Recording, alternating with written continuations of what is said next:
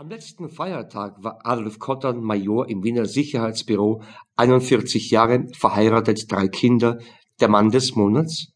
In der Österreich-Ausgabe von Aktenzeichen XY werden regelmäßig vor der Bekanntgabe der ersten Publikumsergebnisse in der Spätsendung die Männer des Monats vorgestellt Tüchtige Gendarmeriebeamte, denen oft nur der Zufall geholfen hat, erfolgreiche Ermittler, tapfere Bank- und Sparkassenangestellte und so weiter.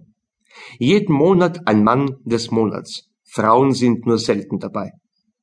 Adolf Kottern ist anstelle seines Vorgesetzten, des Dezernatsleiters Herbert Pilch, der durch Auslandsaufenthalt, Kriminologentagung in Luzern, verhindert war, vor den Schwarz-Weiß-Kameras gesessen. Grund: Im Vorjahr wurden von 23 verübten Morden 23 aufgeklärt. Grund genug. Der TV-Interviewer, Experte des ORF für Verbrecherjagden, Dressurreiten und Weltraumflüge, ließ Kottern allerdings kaum zu Wort kommen. Kottern durfte fast nur mit Ja oder Nein antworten. Er verzichtete in dieser Woche auf die im Voraus bezahlten Kantinermahlzeiten, um allen Anspielungen auszuweichen. Auch der Paternoster zieht ohne Kottern seine knarrende Bahn. Der Briefträger Bruno Lerch hat es für einen erkrankten Kollegen derselben Zustellerrayons übernommen, die fälligen Pensionen auch in dem Teil des Rayons auszutragen, für den er eigentlich nicht zuständig ist. Er macht sich dafür aber erst am Nachmittag des 12. Juli mit mündlicher Genehmigung des zuständigen Postinspektors auf den Weg. Die meisten Pensionsempfänger erwarten ihn schon aufgeregt in kleinen Gruppen auf den Gehsteigen vor den Haustoren. In der Hartelgasse 16a sind nur zwei kleine Renten auszuzahlen. Lerch klopft im Hochparterre an die Wohnungstür von Gertrude Klenner, weil die Drehklingel unter dem längst überflüssigen Briefkasten kein Geräusch macht. Es wird nicht geöffnet. Eine Frau mit dünnem Einkaufsnetz, die plötzlich hinter dem Briefträger steht, meint, Sie müssen schon lauter klopfen. Daheim wird die Kenner ja sein, weil das Licht brennt. Sie zeigt auf den Lichtspalt unter der Wohnungstür. Vielleicht ist das Fenster auf die Straßen offen, sagt sie dann, als auch auf heftiges Klopfen nicht aufgemacht wird.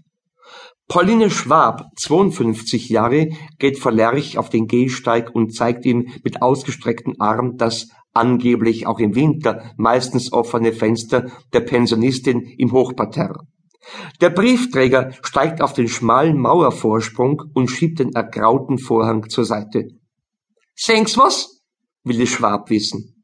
Jo, sagt Lerch. Da liegt wer auf dem Boden. Auf dem Boden? Die Frau macht zwei Schritte nach hinten und rempelt die volle Mülltonne. Ja, wo sonst? Vielleicht ist der Frau Kleiner schlecht worden.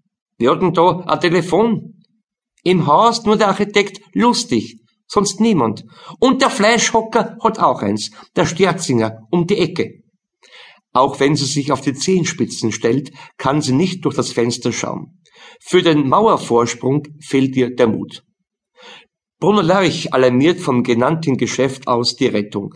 Als er ins Stiegenhaus zurückkehrt, entdeckt er eine junge Jugoslawin, die gerade dabei ist, die Wohnungstür der Frau Klenner aufzusperren. Was machen Sie da? Ich bin zum Aufräumen gekommen. Die Schwab überreicht dem Briefträger ihre Tasche und drängt sich entschlossen in die Wohnung durch. Schon im quadratischen Vorzimmer kommt sie zum Stehen. Die ist hin, die Kleine, schreit sie. Jetzt kehren sie